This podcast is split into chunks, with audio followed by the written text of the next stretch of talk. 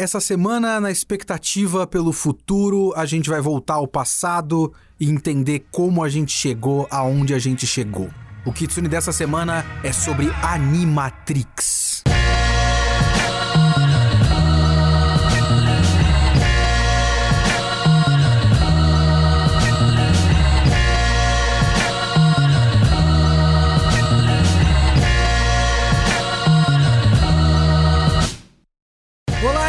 Leonardo Kitsune e o Kitsune da Semana é o meu podcast semanal para eu falar do que eu quiser, do jeito que eu quiser. A ideia aqui é que toda semana tem uma review de alguma coisa. Pode ser literatura, cinema, quadrinhos, mangá, anime. Se eu li, se eu assisti, eu quero falar, é aqui que eu vou falar. Você pode comentar esse podcast no portal Geek Here, geekhere.com.br ou manda seu e-mail para leo.kitsune@geekhere.com.br.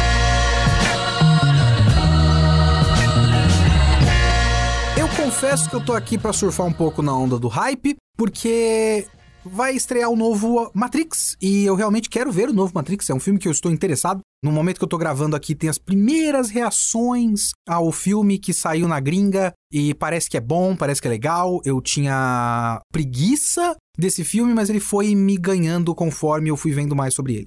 E aí eu pensei, poxa, não vou conseguir falar do filme a tempo, por conta de agenda, né? Aqui a gente tem recesso no trabalho e tal. Muito provavelmente, inclusive, semana que vem não tem podcast, viu? Só avisando para quem tá vendo isso no dia que sai e não meses depois. Acredito que semana que vem eu também saio um pouco de férias, pelo amor de Deus. Como eu não vou conseguir falar do filme, eu podia ver os outros filmes, mas aí eu fiquei pensando, eu falo só do primeiro, eu falo dos três juntos, pra, né, pensar no caminho até o, o filme novo. Aí eu lembrei do Animatrix. E eu falei, poxa, tá aí uma ideia interessante. Eu só vi Animatrix uma vez, na época. Como será revisitar Animatrix hoje? E o que, que ele diz sobre o estado das coisas hoje? Porque Matrix, a franquia como um todo, e Animatrix especificamente, eles foram passos muito importantes na criação dessa ideia do cross-mídia. Eu não tenho como dizer que foi o primeiro, porque com certeza tem outras coisas por aí. Muita coisa tem spin-off por aí, obviamente, muito antes de Animatrix, que eu não sei qual ano que saiu. Eu sei que o primeiro filme do Matrix foi em 99, e eu não lembro agora se o Animatrix ele saiu entre o segundo e o terceiro, mas é começo dos anos 2000, obviamente. E obviamente muitas outras coisas já tinham franquias que saem por aí colocando spin-offs para os próprios quadrinhos de herói são um grande exemplo disso. Só que eu acho que eram coisas muito de nicho e talvez Matrix tenha sido a primeira coisa de hiper mainstream que tenha aberto os olhos das grandes corporações que controlam a mídia mundial. E quando eu falo assim, parece que eu tô fazendo conspiração é, QAnon é, extrema-direita, né? Os lagartos que controlam. Não, não tô falando que, tipo, a gente tem grandes empresas tipo Disney Warner e, e elas realmente têm pequenos monopólios de mídia hoje. Essas corporações não, não estavam ligadas ainda do que se pode fazer com a ideia de franquia e como dá para espalhar as coisas por aí. O Japão tem um termo para isso que é o media mix, que é quando você vai começar a trabalhar uma história, light novel tem muito isso. E eu preciso ler mais sobre isso, tem livros muito bons especificamente sobre o media mix no Japão, mas light novel tem uma coisa que é tipo, pegamos uma web novel no site lá no Shosetsu Kaninaro, então agora a gente vai lançar a versão impressa e daqui a dois anos que tiver a versão impressa já com 3, 4, 5, 7 volumes, a gente vai lançar ao mesmo tempo um mangá, um jogo e um anime de 12 episódios. E é um plano, assim. E eu acho que o Animatrix foi um dos primeiros a fazer isso mais pro ocidente e também a abrir as, os nossos olhos para essa ideia de uma história composta de várias mídias diferentes. O Lost veio pouco depois disso, porque o Lost tinha a questão dos ARGs. Vocês lembram dessa época dos ARGs? Os jogos de realidade. Como é que era? A realidade alternativa? Ou realidade aumentada que eles chamavam? Eu não lembro agora. Mas eram essas coisas que você ia pegando dicas no mundo real para compor mistérios da série. E aí tinha um jogo do Lost também, que eu não lembro se qualquer pessoa jogou, mas enfim. Então você tinha que não só assistir a série, você tinha que compor essa história em vários lugares diferentes. Então é a ideia de você não ter só um produto que você joga na televisão e aí você ganha o dinheiro com a propaganda que você vende nesse horário que passa na televisão na ABC, lá nos Estados Unidos. É tipo, a gente também vai ganhar dinheiro com isso num jogo de videogame, mas não é só um subproduto para você que é fã comprar uma camiseta que tem um logo da Dharma. É parte da história. Então você envolve o público no storytelling. E aí o produto não é só um produto, é uma experiência. E Animatrix, e Matrix como um todo, mas Animatrix como parte disso, é um dos primeiros a fazer isso acontecer. Porque saiu Animatrix, saíram os jogos de videogame, saiu o. Como é que chama, Gil? O Path of Neo e um outro que se chama Enter the Matrix. Obrigado, Gil. O Gil é o cara dos videogames, tem larga, ampla experiência com revista de videogame e tudo mais.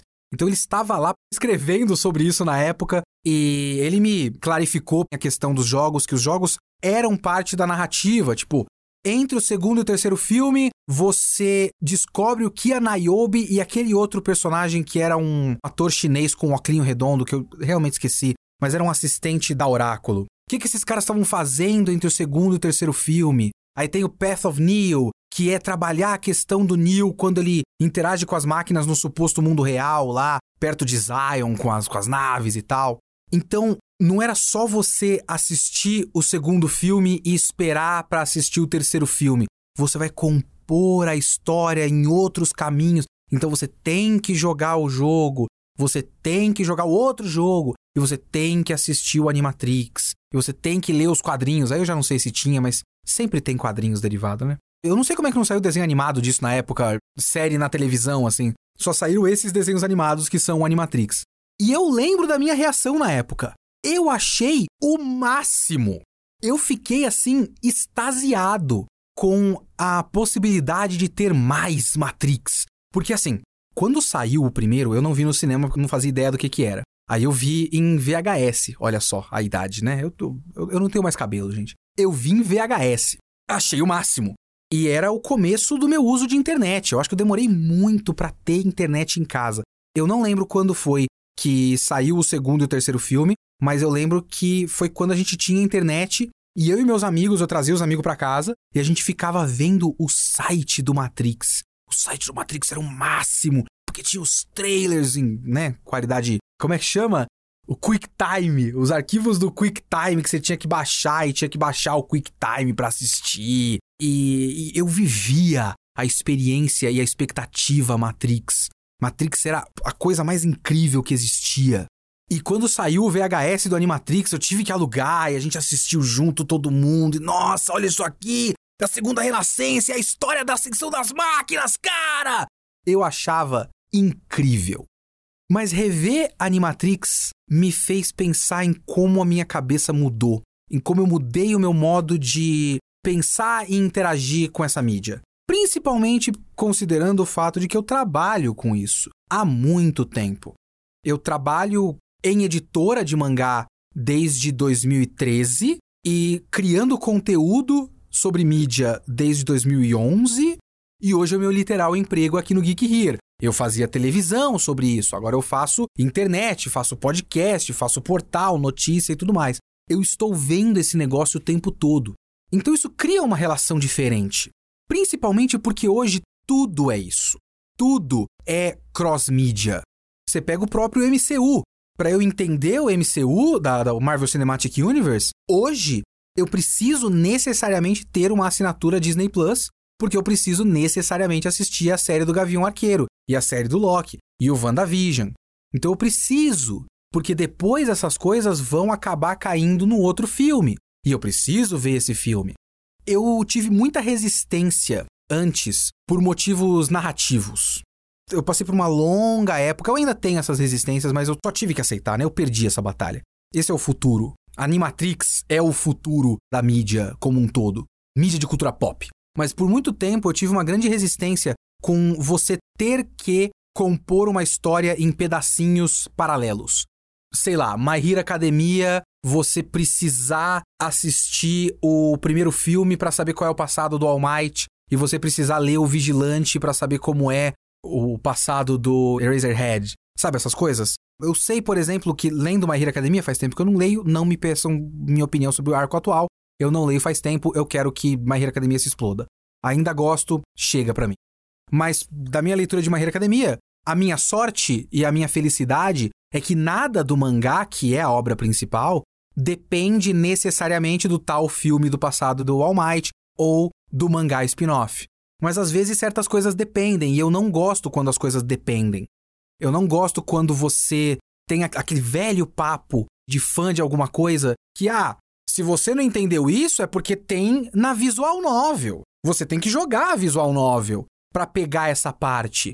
E eu não gosto disso. Eu não gosto de ter que compor uma história através de migalhas em mídias que eu não tenho interesse. Por exemplo, videogame. Preciso dessa informação, então para ter essa informação eu tenho que jogar 50 horas de um gênero de videogame que não me interessa, que é visual novel. Sabe esse tipo de coisa? Eu não gosto, eu perdi essa batalha já. Hoje, as minhas críticas a isso também são críticas sociológicas econômicas, porque eu realmente acredito que, infelizmente, Hollywood, os powers that be, o capitalismo como um todo, olhou a Animatrix e olhou Matrix e falou: Hum, então quer dizer que a gente pode fidelizar um cliente? A gente pode pegar a paixão das pessoas, pegar esses fãs, tratar eles como fãs, da boca para fora, valorizar a paixão deles como fãs, mas aqui da porta para dentro a gente entender que eles são clientes e criar armadilhas emocionais para fidelizar esse cliente e garantir que eles gastem esse dinheiro sempre, independentemente da qualidade do nosso produto, eu acho que é isso que a Animatrix criou. Infelizmente. Então essas são as minhas críticas hoje.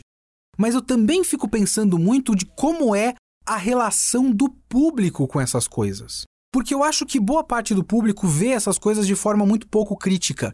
Mais uma vez, esse podcast é muito nominalmente sobre Animatrix, mas ele é sobre muitas outras coisas. Tem uma maneira de ver mídia, e agora eu estou falando do público e não de quem produz, tem uma maneira de ver mídia que me incomoda bastante, que é uma maneira que para mim é uma derrota. E eu não tô falando que se você pensa dessa maneira, você tá errado e você é um bosta, você é um idiota. Mas, infelizmente, você caiu no papinho da empresa. A empresa quer isso. E é um papo de considerar que todas as instâncias diferentes de mídia são uma só história. Então, se falta um detalhe na adaptação para animação, não tem problema, porque esse detalhe que eles não colocaram, que era importante e é chave para a composição da psicologia de um personagem X, tem no mangá. Então tudo bem. E eu acho que isso também é uma armadilha de quem faz o produto de mídia, e as pessoas caem e gostam de cair nisso, porque também se você tem esse conhecimento, você também prova para si mesmo que vale a pena você continuar acompanhando essas coisas. É um feedback loop de, de revalidação, sabe? E eu acho isso muito negativo, não só socialmente, como até da maneira como você vê mídia. Porque você passa a perdoar certos defeitos de certos produtos porque você conhece um outro produto, uma outra obra de arte e agora eu vou tratar tudo como obra de arte, porque a gente tem que lembrar que não são só produtos, são também obras de arte. Você pega obras de arte incompletas e completa na sua própria cabeça com uma outra obra de arte completamente independente e diz que tudo bem. E esse é o tipo de coisa que nasce das coisas que a Animatrix criou, dessa coisa de compor uma história através de várias outras histórias. E aí eu fico olhando essas coisas, desses milhares de spin-offs, histórias derivadas e continuações e tudo mais, e eu fico pensando, o que que a gente quer com essas histórias? Quando eu vou atrás de um spin-off de um anime que eu gosto, quando eu vou atrás de um spin-off de um filme que eu gosto, vamos supor John Wick. John Wick tem três filmes muito legais. Eu vou dizer três, mas eu não vi o terceiro. Mas eu suponho que seja. John Wick é legal. Tem o Keanu Reeves falando agora mais uma vez de Matrix. Tem o Keanu Reeves batendo em gente em ótimas cenas de, de porradaria. É bom. Mas aí tem o spin-off do hotel. Vai rolar um seriado do spin-off do hotel. O que, que as pessoas querem com o spin-off do hotel? Ele quer mais informações? As pessoas querem entender melhor esse mundo? Elas querem entender melhor um personagem? Elas querem expandir ideias? Ou elas querem simplesmente mais conteúdo? Eu acho que, no geral, obviamente que né, eu não posso generalizar, as pessoas são diferentes entre si. Eu também não sou um floquinho de neve especial que eu penso de maneira diferente e todo mundo é burro e eu sou melhor. Não é isso. Mas existe uma camada do pensamento do público fomentada por essa maneira de criar mídia que é basicamente mais conteúdo. Eu quero mais. Eu gosto dessa marca, eu gosto desse logotipo, eu gosto de coisas que existem dentro desse negócio. Sei lá, John Wick. O que, que tem legal em John Wick? Boas cenas de luta num ambiente de assassinos profissionais. Então eu quero mais boas cenas de luta. Só que eu quero mais boas cenas de luta com esses personagens que eu já conheço. É uma, uma caixinha de uma zona de conforto, porque você pode ter boas cenas de luta em outra coisa. Se você quer outras boas cenas de luta, você pode, sei lá, assistir Ong Bak. Você pode ir atrás de filmes chineses, filmes de Hong Kong, bons filmes do Donnie Yen, que ainda lança filmes que não são hollywoodianos, que tá lá fazendo vários filmes em Hong Kong. Eu tenho um filme que eu tô de olho para assistir, eu preciso parar para ver, que é um aparentemente um ótimo filme, que é desse ano. Eu esqueci o nome, Fire alguma coisa, Crossfire, sei lá.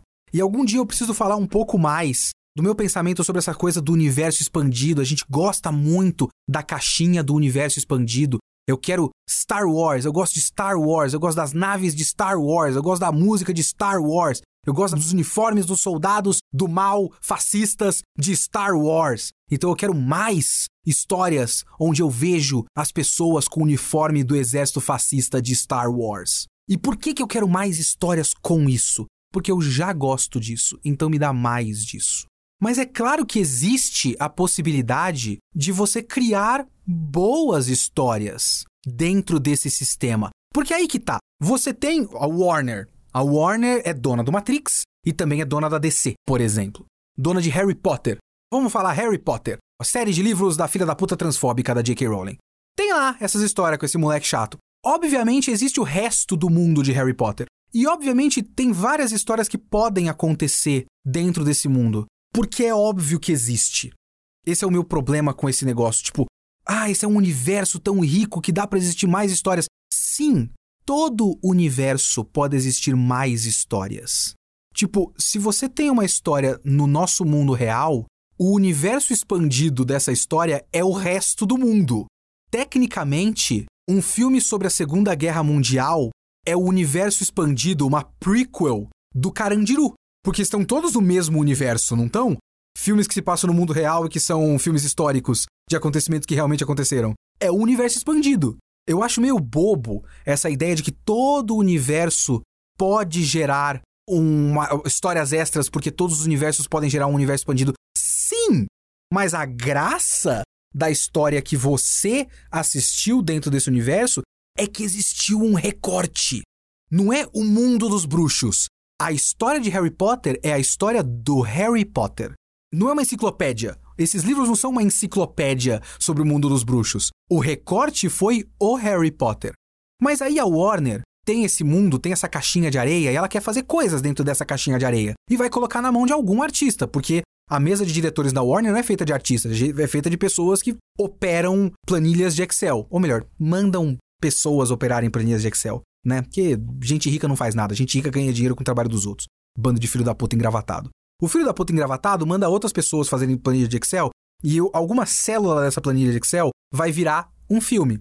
E esse filme precisa ser colocado na mão de um artista. E esse artista precisa ter ideias. E obviamente que ele vai querer fazer uma coisa boa, porque é o trabalho dele ali. Ele quer fazer outras coisas depois. E aí existem possibilidades de boas histórias dentro disso. E eu acho que se você tem essa caixinha de areia e você precisa necessariamente, você se propôs a fazer histórias diferentes dentro desse mesmo universo, para expandir esse universo, você tem possibilidades de boas histórias, de abordagens para boas histórias. Então você pode, por exemplo, explorar melhor um personagem que não foi tão explorado assim naquela história, porque ele é um personagem rico, mas ele é um coadjuvante porque o recorte daquela história não é o recorte dele. Sei lá, tem um mangá recente, um spin-off do Dragon Ball, que é um spin-off do Yantia. A gente faz as piadas com o Yantia, que o Yantia é um bostão, que nunca ganha nada e tal. É uma história interessante se você parar do ponto. Eu não li esse mangá, né? Eu não, não sei como é que é. Mas vamos supor que você imagina um cara que faz parte de um grupo de heróis que salvam o universo diversas e diversas e diversas vezes e você nunca faz nada de útil nesse contexto. Você tem o Goku, que em algum ponto ele sempre é o ser mais poderoso do universo até eles criarem o próximo ser mais poderoso do universo. Mas o cara é o ser mais poderoso do universo. Num certo ponto você lutou com esse moleque. Hoje ele é o ser mais poderoso do universo. O que que isso faz com a sua confiança? Isso não é uma ideia interessante? Explorar essa ideia interessante a partir do ponto de vista de um outro personagem. Isso é uma maneira de criar uma boa história dentro da ideia de universo expandido. Ou então explorar uma ideia.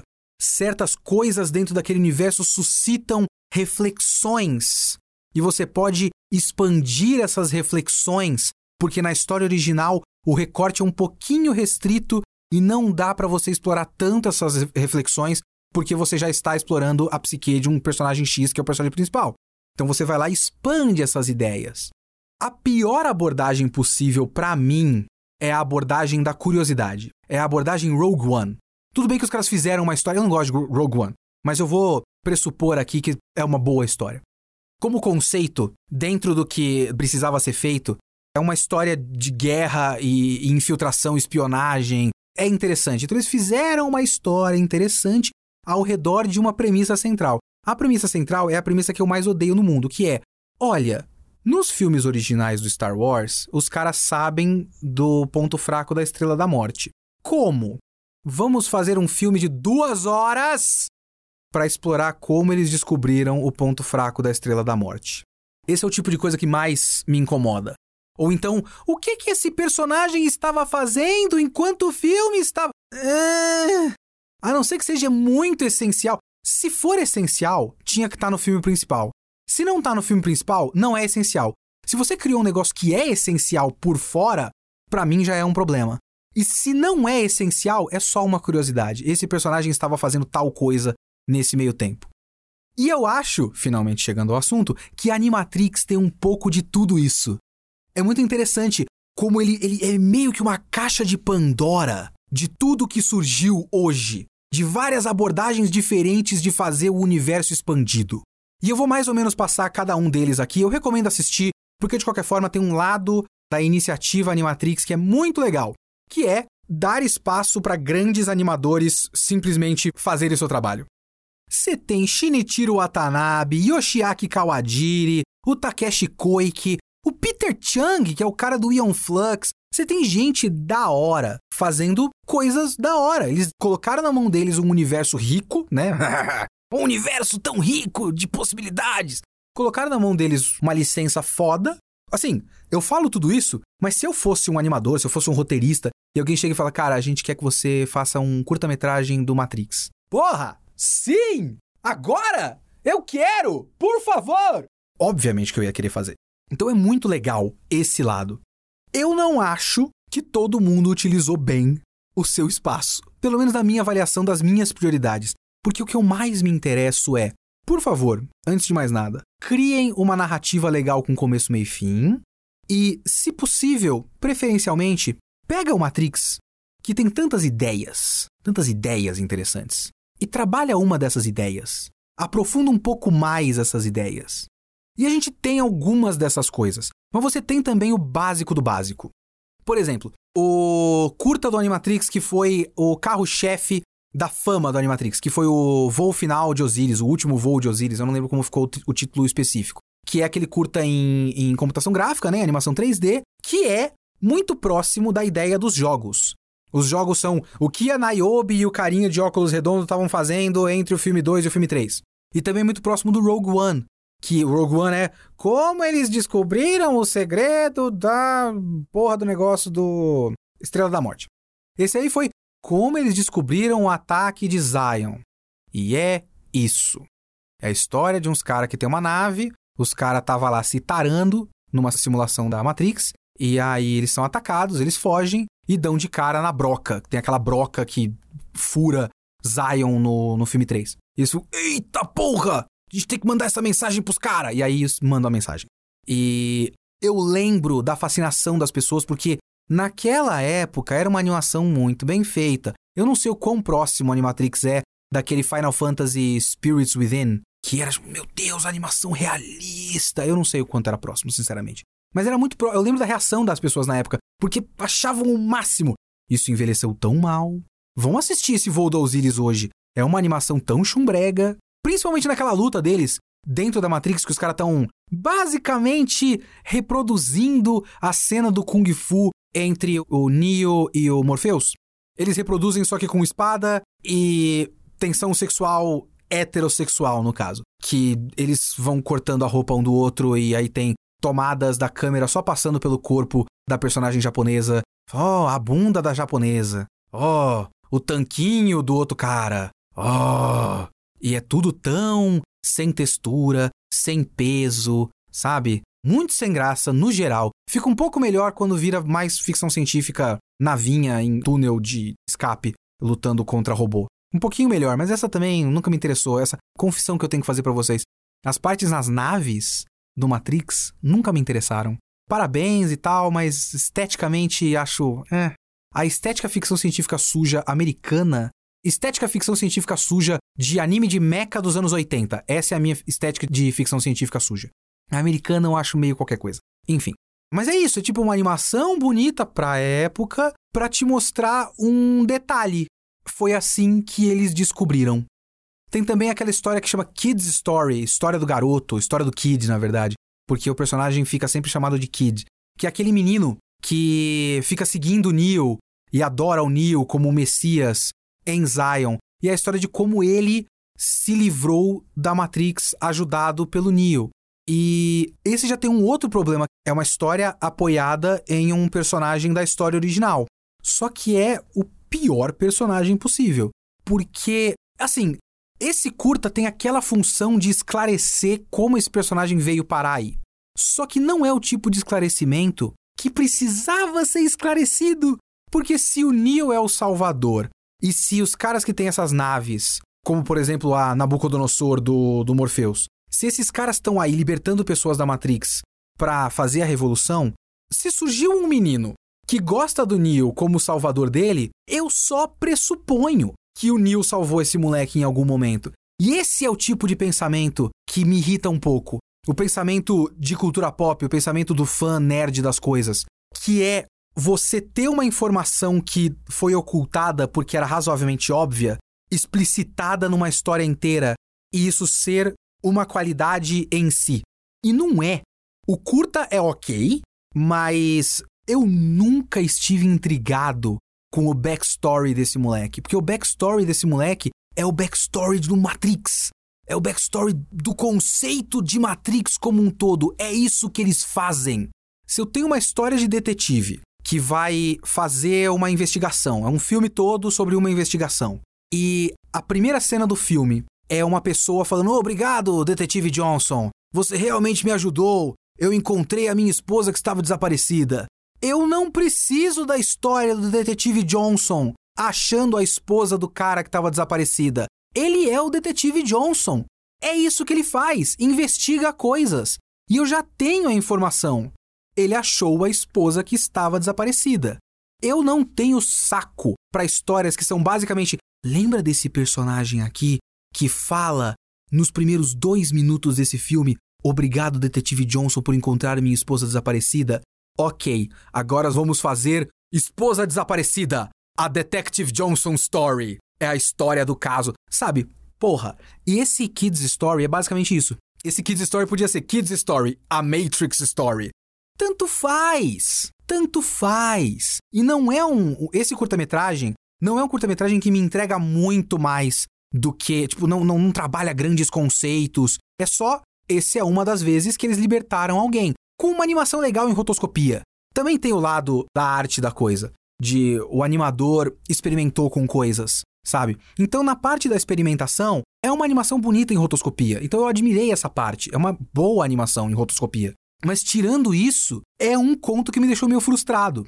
Inclusive, pegando a ponte aqui do detetive, o caso do detetive, que eu esqueci o nome do conto também, que é dirigido pelo Shinichiro Watanabe do Cowboy Bebop. Aí é quando você pega uma coisa muito básica e coloca num cara que é a porra de um gênio.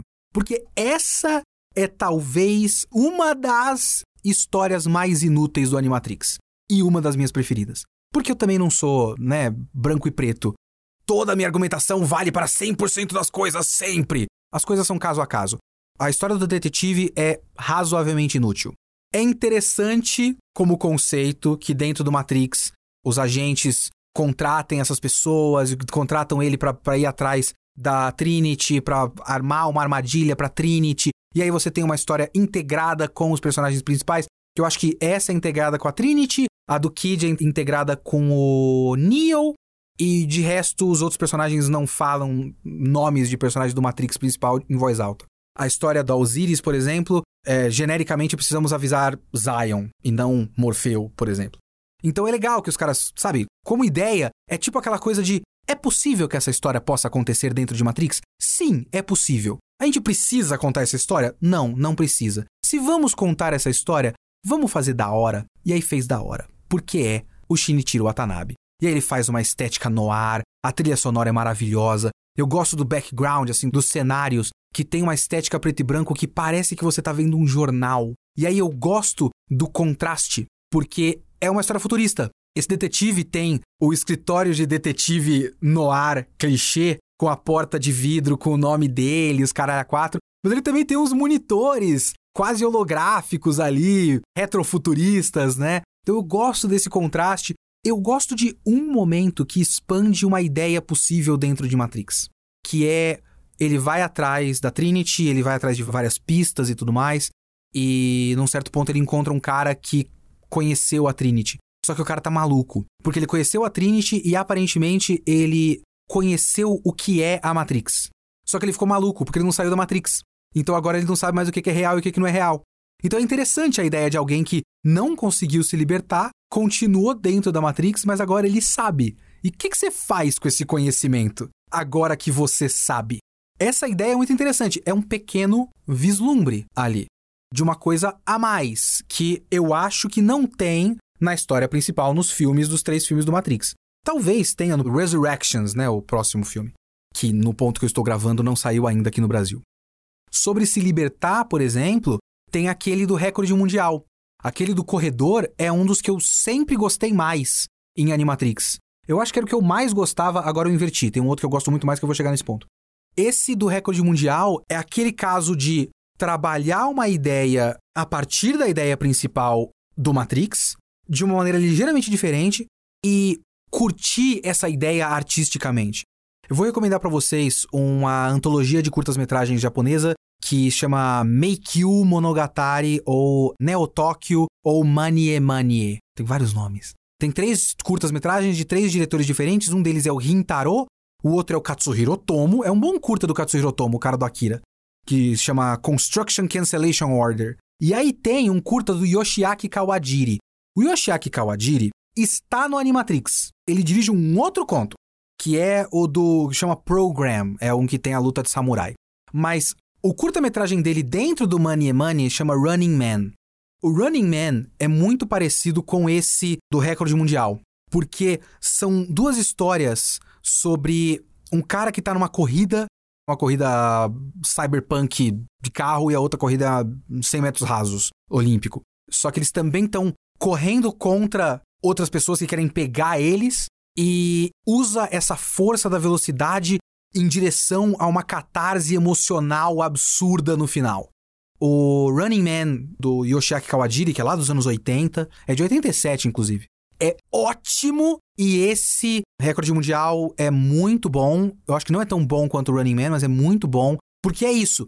Ele trabalha a ideia de diferentes maneiras de você se libertar da Matrix. E ele faz umas relações muito interessantes se você parar para refletir, porque ele fala muito sobre como correr quando você tá, tipo, na zona, sabe? Tipo, basquete, the zone. Coroco no basquete, é disso que eu tô falando. Mas também da vida real. Você meio que se desprende do seu corpo e é quase como ele atingiu uma iluminação. Então, ele relaciona se libertar da Matrix e se libertar da realidade com essa coisa da fisicalidade do esporte. Então, o cara consegue se libertar da Matrix sozinho. É muito foda. Ele corre e ele chega no ápice da forma humana e a Matrix não consegue conter a mente dele que se desprendeu dessa realidade. É uma ideia muito interessante e faz relação, de certa forma, para mim, quando eu tava assistindo tudo em sequência, com a Segunda Renascença. Ela é contada através de uma espécie de divindade mística hindu que meio que tá assistindo o desenvolvimento da humanidade e das máquinas. E aí eu fiquei pensando muito na parte mística religiosa de Matrix. E é interessante que o curta-metragem que fala de esporte também meio que toque na parte mística religiosa da coisa. É muito legal e tem aquela coisa da verve, da catarse, sabe, do impulso, de você ir junto com o cara correndo, é muito legal. A partir de uma ideia básica, tipo, pegou o negócio do Matrix, você fala, eu vou fazer alguém simulando uma luta dentro da Matrix? Não. E se eu fizer uma história de um cara que se desprende da Matrix sozinho? Essa ideia é uma ideia muito legal. E esse é um dos melhores contos do Animatrix para mim. Agora, o Yoshiaki Kawajiri, ele faz um dos que eu menos gosto. Quer dizer, eu gosto esteticamente, chama Program. É aquele que tem a luta de samurais. É lindo, porque, né, design de anime bem desenhado, luta de samurai bem animada. Eu não gosto muito dos cenários em computação gráfica, eu acho eles meio. O compositing da coisa para mim não tá muito bom. Mas eu gosto muito do contraste de como tudo é meio escuro, mas o céu é um vermelho vivo, forte. Então é quase como se tudo fosse silhueta, os prédios japoneses, porque eles estão na simulação de batalha feudal japonesa dentro da Matrix, que nem os caras fazem simulação de dojo de Kung Fu nos filmes. Então acho que nasce um pouco disso, tipo, ah, no Matrix eles vão muito para a parte chinesa, vamos fazer uma simulação japonesa? Porque eles podiam, né, no Matrix, alguma hora fazer uma simulação de samurai, armadura samurai no, no Neo. Não fizeram. Ah, e se a gente fizesse uma batalha samurai? Porque eles podem, né? Eles podem fazer uma batalha na cruzada, podem fazer uma batalha no, sei lá, invasão viking, qualquer coisa do tipo. Tá aí o tipo de ideia que para mim é rasa. É uma ideia muito rasa para mim. Sim, as simulações do Matrix, da Matrix, podem simular qualquer época diferente.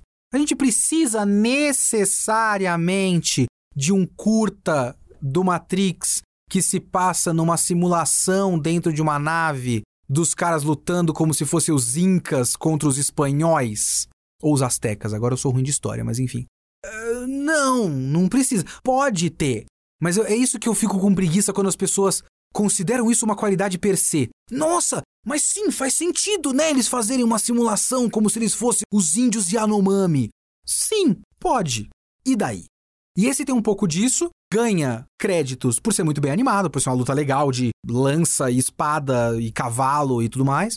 Mas o, o conceito central é um dos piores casos para mim desses spin-offs, que é no filme principal tem o Cypher. O Cypher é um dos personagens para mim mais fascinantes de Matrix. Que ele é um cara que foi libertado, faz parte da revolução, mas olhou tudo em volta e falou: "Caralho, mas isso é uma merda, né? Eu prefiro a ignorância". Ele pede para voltar para Matrix e trai o pessoal da Nabucodonosor e, enfim, merdas começam a acontecer a partir daí. E essa ideia do cara querer retornar à Matrix é muito boa, e ela já foi abordada no filme. Esse curta program faz isso de novo. É a mesma ideia e ela não aprofunda a ideia. Para mim, na minha avaliação, essa ideia não é retrabalhada, sabe? Talvez uma maneira de retrabalhar seja contar, por exemplo, a história da pessoa depois de ela voltar para Matrix. Alguém que voltou e queria completa ignorância e foi, sei lá, sacaneado pelos agentes e não está em completa ignorância. E a vida dele agora é um inferno de paranoia porque ele não sabe exatamente por que ele não está entendendo, por que, que ele acha que tem algo a mais. E sei lá, o cara vira um. Olha só, o cara vira um conspirador de extrema direita, um QAnon. Ele acha que o mundo é mais do que isso, então com certeza tem que ser a esquerda. E na verdade não, não é a esquerda, é a Matrix. É uma ideia. Mas não, é simplesmente uma discussão de um casal falando: "Vem comigo". Aí a mulher fala: "Não, eu não vou. Você tá errado". Ele fala: "Não, eu tô certo". E eles brigam. É, é tanto potencial desperdiçado. E é realmente aquele pensamento de, bom, a gente vai fazer um spin-off. Essa ideia existe originalmente, não, existe. Faz sentido dentro de Matrix? Faz. Até porque já foi contado dentro de Matrix, então faz sentido. É. Agora, o potencial máximo de algo como Matrix, e eu digo em tese, e eu digo na opinião geral das pessoas, com certeza é a segunda renascença. São dois curtas que você tem que ver em sequência que contam a história da revolução das máquinas e da queda da humanidade. Ele tem muita coisa interessante, muita coisa. Esse é um dos que eu mais pirei naquela época. E é por isso que eu fico pensando muito de como a minha cabeça mudou. Eu mudei como pessoa. Não é mais assim que eu penso. Porque essa é a história do todo o background de Matrix. Tem muita coisa legal ali. Eu vou falar das coisas legais primeiro. Eu gosto muito da apresentação. Sabe o que, que esse curta me lembra? Documentários do estilo. Ai, como é que é? Koyanikatsi, Koyaniskatsi e Pouakatsi. Eu acho que eu vi só o Pouakatsi. É uma trilogia de documentários, mas ele é. Eu, eu fico a recomendação para vocês assistirem coisas diferentes. Eu preciso ver o Koyaniskatsi. Eles são considerados poemas audiovisuais. O que, que é isso? É só uma sequência de imagens com trilha sonora. E você vai pegando as ideias por associação. É tipo aquela coisa do, do efeito Kuleshov. Você mostra primeiro porcos saindo de um curral, corta e mostra pessoas saindo do metrô.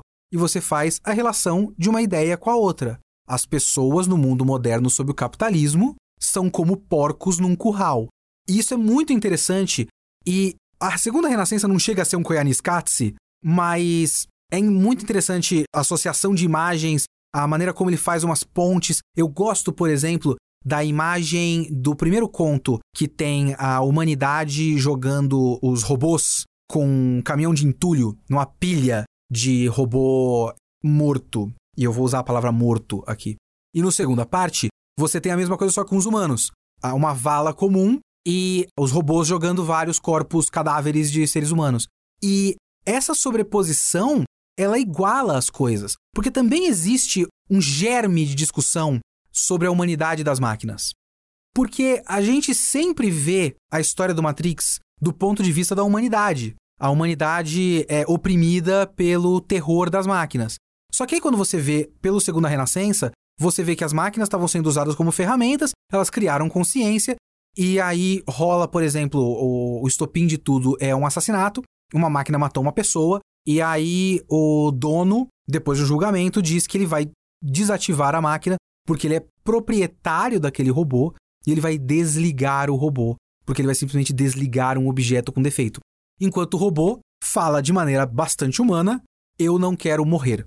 Então você já tira aí que ele tem vontade e que ele pressupõe vida. E quando você vê a vala comum de robôs e a vala comum de humanos, isso desumaniza os humanos que inclusive são desumanizados durante esses dois contos, essas duas partes, porque tem um, um longo período que eles estão tentando vencer as máquinas e eles são retratados como animais, sabe? É bem interessante visualmente. Então, desumaniza os humanos e humaniza os robôs, que são jogados numa vala comum como se fossem pessoas numa guerra.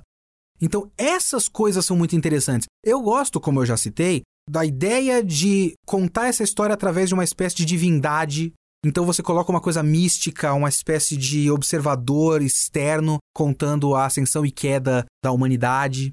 Eu gosto de um aspecto que é muito breve e poderia ser muito melhor explorado, mas, né, curtas metragens. Essa é uma daquelas ideias que eu acho que seriam um pouco mais difíceis de realmente abordar. Tem outras que são só ideias emocionais, né? Ideias que você viaja a partir disso. Essa não, essa é um pouco mais específica e realmente não daria tempo. Porque o, o, argumento do não dá tempo é um dos argumentos que eu mais odeio em arte. Ah, não dá tempo de desenvolver esse personagem num filme de uma hora e meia. Porra, você tá negando toda a história do cinema. Mas enfim.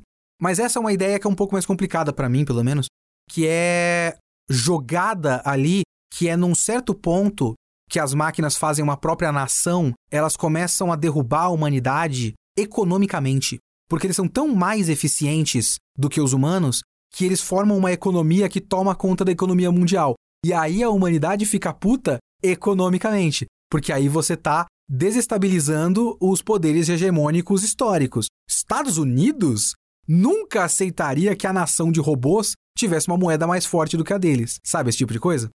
Mas isso é muito breve, isso é citado, isso é uma ideia tão interessante. Talvez seja boring de criar uma história inteira em cima disso, mas é uma ideia que eu achei muito interessante ali no meio. Ela me fez inclusive pensar em um conto que eu realmente queria que existisse como curiosidade. Mas eu acho que seria interessante porque daria vazão essa ideia minha, que nunca foi realizada, para a gente entender exatamente o que as máquinas pensam. E o que as máquinas pensam da humanidade. Que é, vocês lembram aquela história de que houve uma versão da Matrix que era perfeita e que esse era o defeito dela? Que nunca seria sustentável um mundo completamente sem defeitos onde todos os seres humanos são felizes? Eu queria um conto sobre isso. Eu queria um conto para entender o que configura um mundo perfeito do ponto de vista das máquinas. E como eles chegaram a essa conclusão? Isso é uma coisa que eu acho curiosa e a história do Animatrix não chega nesse ponto dessa segunda renascença, né?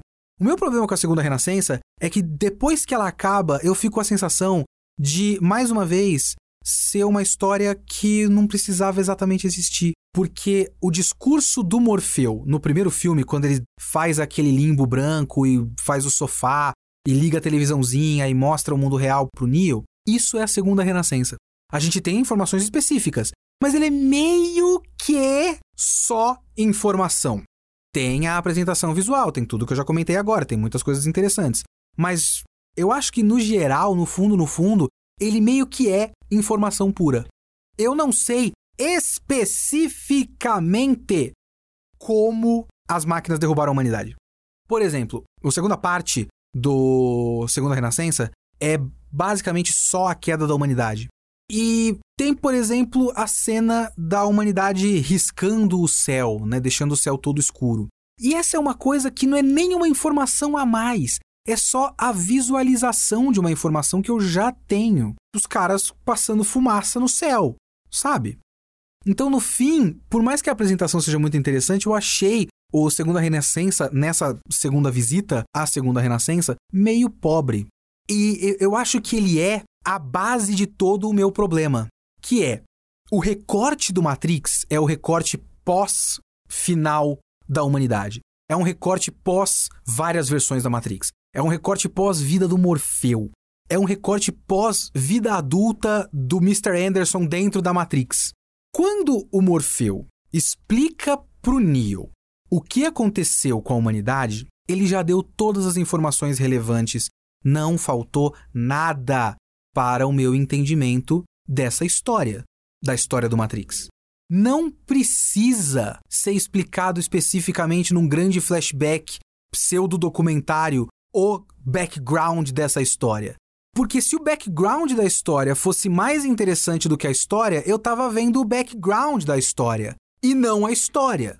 Porque senão não tem fim. Você precisa fazer um recorte para contar qualquer história.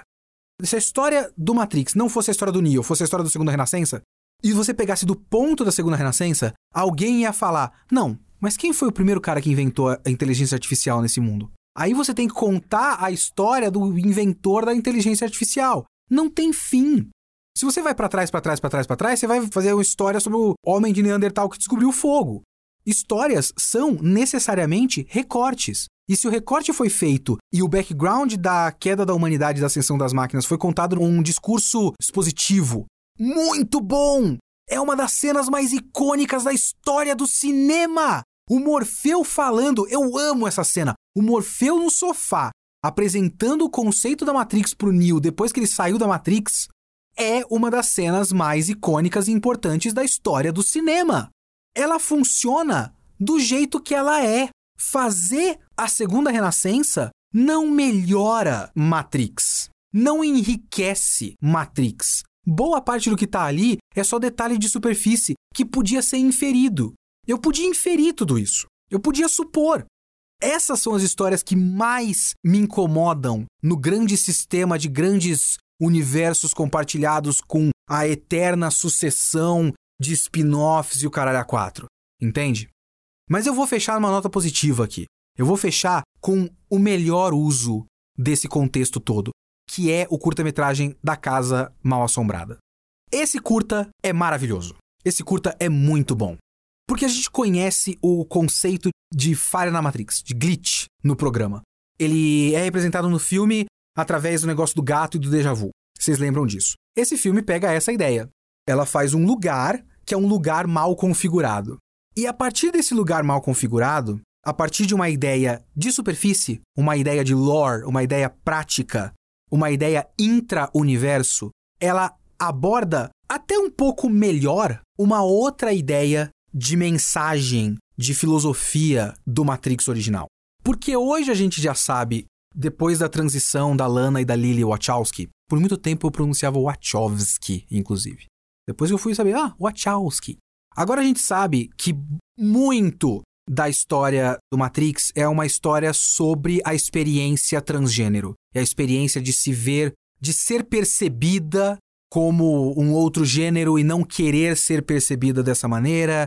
E a história de transição, toda a metáfora das pílulas é uma, uma metáfora para a transição. Tem muito conteúdo muito interessante sobre isso por aí. E eu não domino o assunto, e eu vou até parar de falar sobre isso, porque eu corro o risco de usar nomenclaturas erradas e eu não quero desrespeitar ninguém. Mas isso é muito importante, é muito interessante e é muito legal como Matrix foi ressignificado depois que o debate sobre uh, pessoas transgênero foi ficando mais comum em sociedade, mais mainstream até. Então agora a gente entende melhor coletivamente. Ainda tem o bando de filho da puta que quer fazer parecer que isso não existe, mas agora a gente entende melhor essas questões.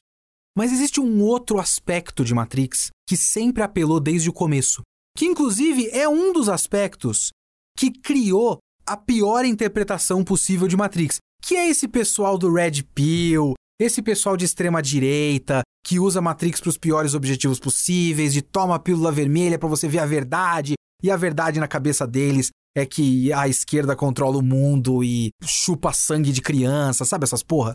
Esse pessoal todo pega a pior versão possível da ideia do Matrix. Essa versão de existe algo a mais no mundo, a coisa conspiratória e tudo mais. Mas existe uma, um outro aspecto desse aspecto que tem muito a ver com você contar essa história através do Mr. Anderson, o cara que trabalha num emprego numa baia, num lugar completamente sem vida, sem perspectiva, e aí ele descobre Matrix. E aí ele descobre que não, pera, tem que ter alguma coisa a mais na vida. E isso é uma ansiedade moderna. Uma ansiedade de a gente preso na tal corrida dos ratos, preso numa rotina que não agrega nada para você. E existe um lado dessa história de você pegar esse cara que é um maluco qualquer de escritório e, e ele perceber que a vida é mais do que aquele marasmo. E esse curta-metragem da Casa Mal Assombrada trabalha muito com isso. Porque aquele lugar é o algo a mais. Aquele lugar é uma, uma porta para um mundo muito maior do que o que eles conhecem. A menina vai lá atrás do gato, as crianças sempre brincam lá, elas acham legal, elas não estão pensando muito mais do que isso, então tem um pouco daquela inocência da criança, ela se joga e não cai no chão porque a programação da gravidade ali não tá correta, sabe essas coisas? É bem legal. Quando a menina principal chega naquele lugar, um mundo de possibilidades se abre. Até esse mundo de possibilidades ser literalmente demolido pelo sistema. E ela precisa necessariamente voltar para a vidinha dela. Ela não foi libertada da Matrix, ela não, sabe, não fez nada épico nem nada. Ela só viu uma fresta da realidade e pensou: porra, a vida tem mais do que isso. E aí acabaram com essa possibilidade dela. E tem a última tomada que ela joga a latinha, a latinha cai no chão em vez de voar, e aí ela olha o dedo dela sangrando. E aí eu vi aquilo e comecei a viajar, do tipo, a gente sabe que o sangue não é real. E talvez ela esteja olhando para aquele sangue que, em tese, prova uma realidade, uma vida, tipo dor, sangue, sabe essas coisas? É uma prova de vida real. E talvez ela também esteja desconfiando que existe algo a mais. E eu gosto como essa história ela abre com aquele cruzamento, que eu acho que é o cruzamento de Shibuya, e aquele barulhinho do semáforo japonês.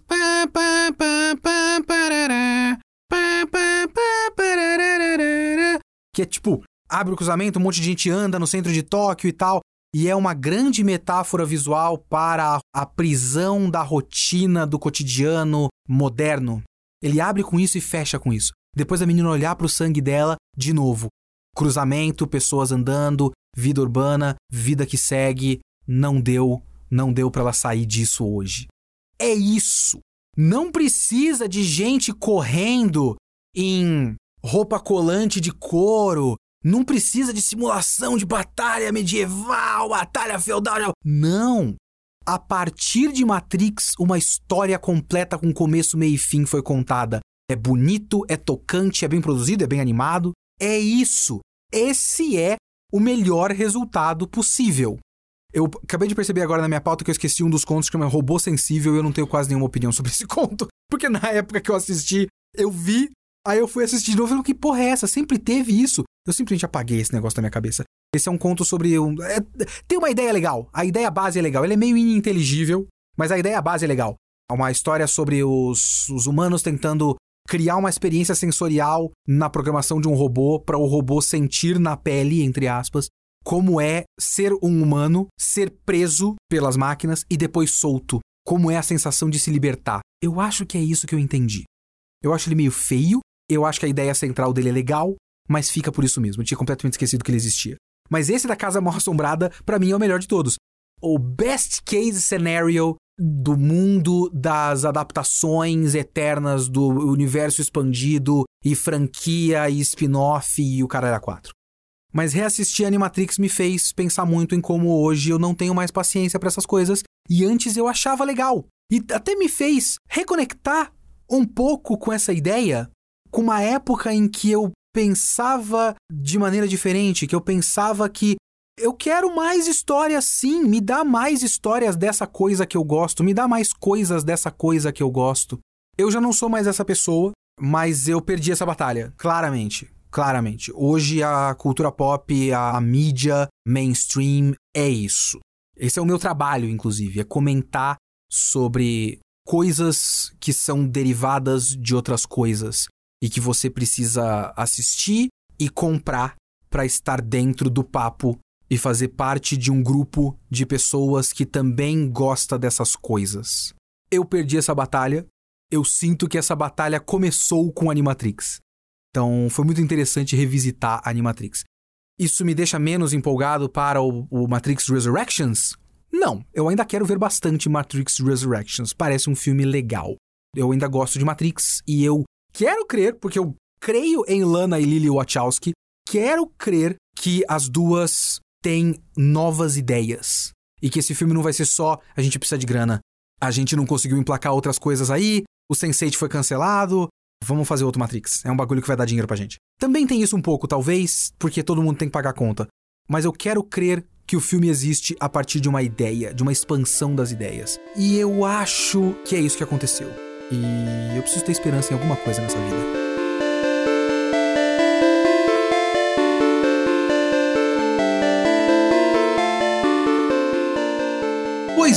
Vamos aos e-mails do podcast da semana passada sobre o Homem-Aranha sem volta para casa. Vocês devem estar tá percebendo uma diferença na qualidade do áudio, é porque nós já estamos em recesso no Geek Here.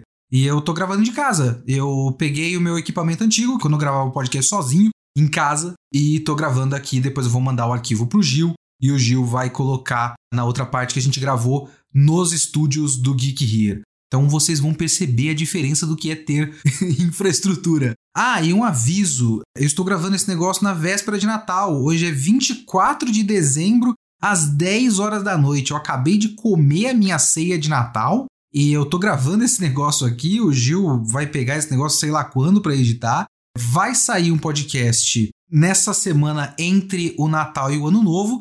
Na semana que vem não tem podcast, ok? Estamos de recesso, estamos de folga. Então não vai ter. Na outra semana a gente vê, porque aí a gente já vai ter voltado, mas eu tenho que ver o timing da coisa. Pode ser que fique, que fique duas semanas sem podcast, ok? Ou não, mas uma semana pelo menos vai ficar mesmo. Então vamos lá, deixa eu ler uns comentários e uns e-mails. Tem um comentário aqui do Manox no site do geekhere.com.br. Fala, salve Kitsune, você comentou sobre como o filme conseguiu manter coesos os vilões e os heróis de filmes passados de uma forma que eles são relevantes à narrativa sem parecer uma bagunça sem sentido e é ainda mais impressionante sabendo os perrengues que o filme passou durante a produção. Primeiro que esse filme originalmente não era para abordar o multiverso, ele ia ser a conclusão da trilogia do Kevin Feige com o Tom tendo que lidar com os problemas da fama, de como isso ia afetar as pessoas que estavam ao redor dele, como a Tia May e os amigos. A ideia de colocar os aranhas anteriores só veio depois, quando pensaram nele como uma celebração dos 20 anos de Homem-Aranha no cinema.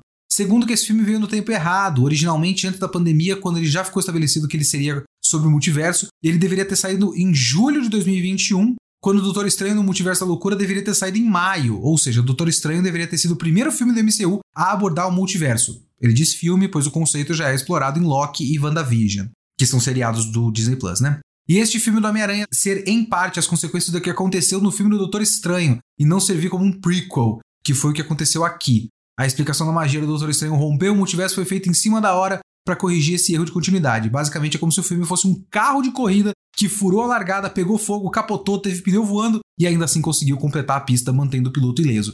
Cara, isso é curioso, porque eu acho que esse é o poder da Marvel a essa altura, porque tanto usar o Homem-Aranha para estrear o multiverso de maneira bombástica funcionou, quanto funcionaria se eles tivessem feito o negócio do multiverso antes e aí construído pro Homem-Aranha.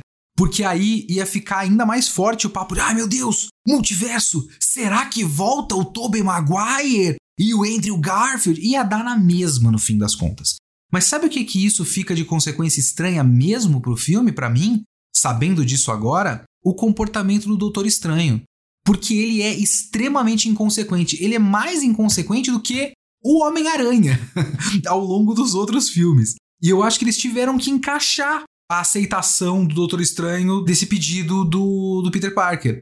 E aí ficou assim, ficou daquele jeito, foi esquisito, né? Então, valeu, Manox. Vamos para alguns e-mails aqui. Tem um e-mail do Gabriel Cortez. Ele fala: Meu nome é Gabriel, moro em Lisboa, Portugal, mas ele é brasileiro. E estou a estudar cultura visual. Olha só, ele é brasileiro, mas ele já pegou todo o português de Portugal. Estou a estudar cultura visual. Ele fala que ele vai se especializar em quadrinhos. Ele fala: seu cinismo quanto ao universo Marvel é compartilhado comigo, pois cada vez mais o estúdio exige que seu espectador expanda seu repertório cinematográfico, apelando agora para filmes que não faziam parte do contrato inicial. Quem iria imaginar que Tobey Maguire faria parte do universo Marvel como Homem-Aranha? Como esses filmes são produtos de massa, esse movimento me parece arriscado. Quem não se lembra dos filmes anteriores do Homem-Aranha, do Maguire e do Garfield, terá experiência cinematográfica reduzida. Esse filme é um grande fanservice que só funciona por causa dos filmes anteriores e da cobertura midiática pré-lançamento. Olha só, do jeito que você fala, eu acho que eu entendo o que você quer dizer, mas eu usaria uma terminologia quase oposta. Para falar algo próximo, mas uma terminologia oposta. Não é que ele tá querendo que você expanda o seu repertório cinematográfico, porque ele não exatamente exige que você saiba nada além de filme de herói. A cultura pop hoje é muito sobre ela mesma. Eu não vi ainda o filme novo do Matrix, mas eu vi uns debates sobre isso e achei interessante. Mas hoje, sei lá, histórias sobre o Batman são todas sobre o Batman. Se você vai fazer um filme, como por exemplo foi o Caça-Fantasmas, de tudo que eu ouvi por aí. O filme novo do Caça-Fantasmas não é uma comédia, não é um, uma paródia de não sei o que. É um filme sobre a franquia Caça-Fantasmas. E esses filmes, eles não querem que você expanda seu repertório para fora. Ele quer que você restrinja dentro de super-heróis e mais especificamente dentro de Marvel Cinematic Universe, quando a gente tá falando agora do, do MCU, no caso. Então, é justamente o fato, como você fala, como esses filmes são produtos de massa, esse movimento me parece arriscado. Eu acho que é um pouco o contrário. Eles conseguem com. Tipo, vocês viram a notícia no Brasil, não sei se você viu aí em Portugal. Aqui no Brasil a gente tem basicamente 96, 95% de todas as salas de cinema que existem no país ocupadas com esse filme. Eles contam muito com o fato de que eles têm uma estrutura para que esse filme chegue a todo mundo. Então, todo o público deles já é o público deles.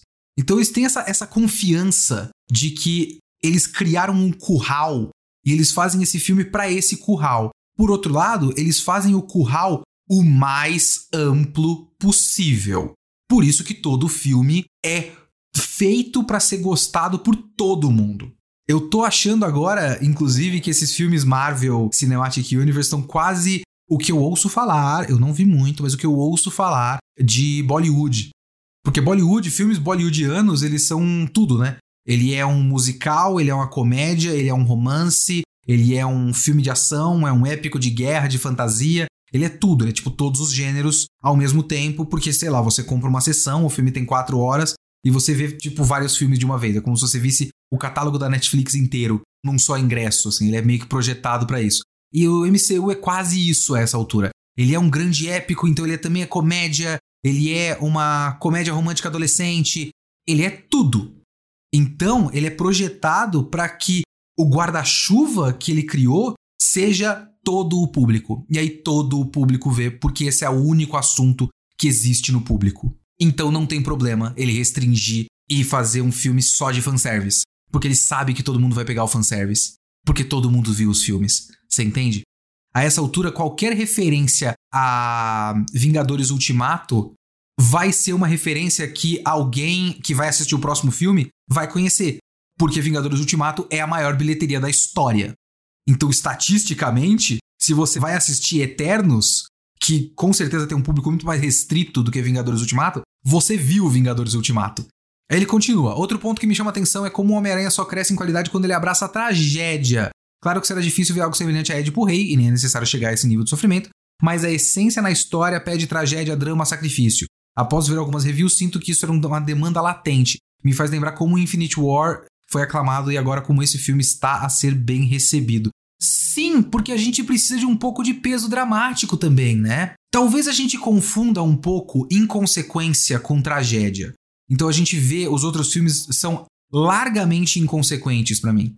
Então acho que faltava um pouco disso, tipo, não é que a gente quer que seja triste, mas a gente quer que tenha risco e consequência. E aí os filmes quando vão criar situações que criem risco e consequência, eles acabam criando tragédia. Ele diz também, ó, mudando de assunto, você por acaso sente que às vezes não falta coragem dos filmes para mergulhar em temas profundos? Pergunto isso pois quanto mais estudo, mais sinto que os filmes da Marvel são superficiais, até mesmo em seus momentos profundos. Será que essa exigência é descabida para produtos de massa? A seu ponto a respeito do Capitão América como tutor do Homem-Aranha foi inspirador. Digo isso pois eu sou aspirante autor, então esse tipo de reflexão me parece necessária. Cara, eu não sei exatamente dizer, porque na verdade o que eu gostaria um dia de fazer, mas eu tenho muita preguiça de fazer, porque são muitos filmes, é realmente rever e ver quais são os filmes que realmente tratam de assuntos com algum nível de profundidade. Na verdade, talvez eu nem exija muito profundidade, mas eu exija pelo menos um nível de complexidade, sabe, de camadas. Como, por exemplo, Pantera Negra. O Pantera Negra deixa a questão um pouco complexa. A questão desses filmes Marvel é que eles são, como foi o Pantera Negra, como é o primeiro Homem-Aranha, eles abordam a complexidade e resolvem de maneira muito simples. Então, o Killmonger tá certo por muitas questões socio-históricas culturais. Mas ele é do mal porque ele mata pessoas. Então ele está errado. Então o nosso herói tá certo. E aí a solução é fácil, mas a questão é pertinente, entende? Acaba sendo isso que eu acho que o MCU faz com frequência. E por último, gostaria de lhe elogiar, pois sua crítica me pareceu a mais pertinente das que eu vi. Como uma vez ouvi na minha dissertação de TCC, uma defesa de tese só funciona se houver ataque. Uma crítica passa um pouco por esse princípio, penso. Adoro seu trabalho, espero que tenha boas festas e um bom 2021. Muito obrigado, senhor Gabriel. E é isso, isso é uma definição boa pro que eu tento fazer. Eu vejo uma coisa, eu ataco e eu vejo o que volta. A partir do que volta, eu tiro conclusões. É mais ou menos por aí. Por exemplo, com esse filme mesmo, eu sinto que a cultura pop hoje e o público da cultura pop, ele já chega na coisa com muita boa vontade. Porque chega com, ah, eu vou me divertir, eu gosto, eu sou fã, quero service, sabe essas coisas? Então, principalmente porque várias dessas obras, elas abordam obras que todas as pessoas já gostam. Então, eu já gosto do Batman. Vai ter um novo Batman. Eu vou com a boa vontade de quem quer que o filme do Batman seja um bom filme do Batman. E aí eu vou atrás de elementos que confirmem que ele é um bom filme do Batman. E o filme vai lá e ele sabe que ele tem que fazer isso, porque, né, é um investimento financeiro da parte do estúdio. Então ele vai colocar os elementos de filme do Batman. E aí você confirma, eu queria gostar, eu queria que tivesse XYZ, teve XYZ, beleza. Não tem ataque, tem boa vontade. E eu acho que esse é o grande problema. Principalmente quando você é um crítico e você ataca. E o atacar não é criticar negativamente com má vontade é duvidar do que você está vendo, mesmo enquanto você dá o benefício da dúvida ao que você está vendo. É mais ou menos essa minha abordagem. Mas vamos ao último e-mail aqui, último e-mail do ano, veja bem, Douglas Franklin. Vim aqui parabenizar pelos programas, apesar de discordar de alguns pontos, gosto bastante da sua argumentação e consigo compreender de onde vêm suas rusgas com essa trilogia. O que quero tratar nesse e-mail é sobre a questão da Tia May e a reafirmação da origem do Aranha. Confesso que quando essa personagem surgiu, me incomodou não ter a origem, mas comprei a ideia de ser subentendido na, no Guerra Civil que houve um tio Ben e que nessa encarnação a gente não teria a origem clássica. Tipo, com certeza o tio Ben morreu, a gente só não vai ver a cena. Eu pensei que fosse isso também. Porém, ao ver o filme, percebi que essa origem era necessária, já que diferente de outros heróis como Batman, o Homem-Aranha aprende uma lição que vai nortear seus valores. É verdade, né? Considerando aqui as origens que a gente mais viu, a origem do Batman não é exatamente uma lição que ele aprende, é um trauma que ele trabalha mal. O do Homem-Aranha também é um trauma, mas ele tira uma lição positiva porque alguém falou uma lição positiva para ele. No Batman, ele só viu uma coisa ruim e ficou sozinho. é, olha que interessante. A gente vê ao longo de várias versões o Batman com uma certa rede de apoio, principalmente o Alfred e o, sei lá, no filme do Nolan, o Bruce Wayne criança tem o Gordon, né? Mas eles estão meio que consolando a criança, não estão, sabe, falando nada muito substancioso. É tipo, ó, seus pais morreram, porra, que bosta, mas a gente tá aqui. Só o que ele consegue fazer é continuar com a raiva dele. O Homem-Aranha, na raiva dele, a raiva é, é direcionada para uma lição positiva. Olha que interessante. Ah, ah, ah. Olha, lições que a gente tira para nossa vida. Continuando o e-mail dele. Contudo, eu não acho que ter os grandes poderes, a cena no caso, né, a frase e tal, seja devido ao fato de uma irresponsabilidade que existia nos filmes anteriores. Primeiro porque o Homem-Aranha sempre ao longo de suas várias encarnações foi um personagem que também opera com uma dose de inconsequência. Essa parte do e-mail dele eu, gosto, eu acho bastante interessante. Muito se reclama da versão do MCU, mas o Peter em outras mídias já deixou o manto, jogou a responsa pro clone assumir, quase matou uma criança para poder reassumir o corpo roubado pelo Dr. Octopus no Homem-Aranha Superior, usou uma fórmula para perder os poderes de aranha por não aguentar a vida dupla, deixou milhares na pobreza quando encerrou as indústrias Parker e, por último, ter trocado de lado na Guerra Civil. Então, para mim, nunca fez sentido essa perseguição desmedida na encarnação do MCU.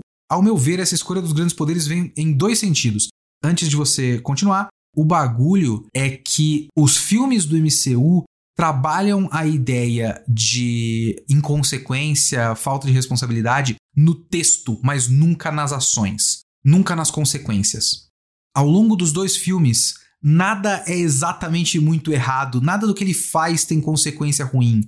Eles só vão fazer isso na cena pós-créditos do segundo filme, que aí é para criar a expectativa para o próximo filme. E aí eles abordam essa questão. Nos outros, ele basicamente vai fazendo as coisas e vai dando tudo meio que certo, porque ele tem uma rede de apoio muito boa. Então nunca é um grande problema ser o Homem-Aranha para o Homem-Aranha.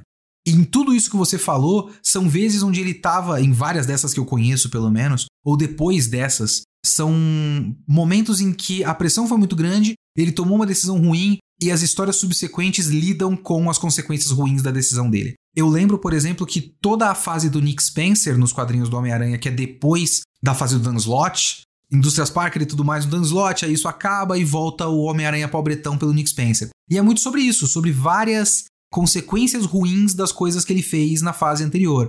Trabalhando, tipo, o fato de ele ter deixado pessoas na pobreza, depois de dissolver, na verdade, as indústrias Parker e tudo mais. Então existe o dilema e existe a consequência. Nos filmes do Homem-Aranha, não. Ele até trabalha a ideia de responsabilidade, mas nunca dramatiza a consequência, entende? Pelo menos é o meu ponto de vista.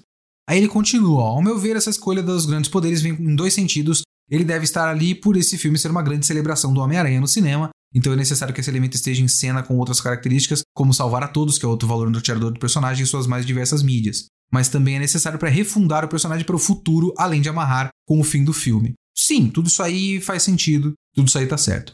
Último ponto, o fim do filme é perfeito. Sei que soa como conveniente, mas é o ciclo perfeito se fechando. Se antes o Peter vai até o Doutor Estranho para ter o melhor dos dois mundos, ele tem que fazer a escolha de para ser o herói e honrar com o Homem-Aranha, que é a tragédia da vida dupla do herói. Quando o Parker ganha, o Aranha perde e vice-versa. Ok.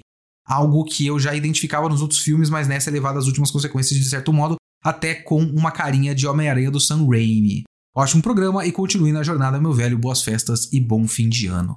Valeu, seu Douglas. Amigos, muito obrigado pelos seus comentários e e-mails. Mandem seus e-mails e comentários para leo.kitsune.geekhere.com.br ou comentem em geekhere.com.br.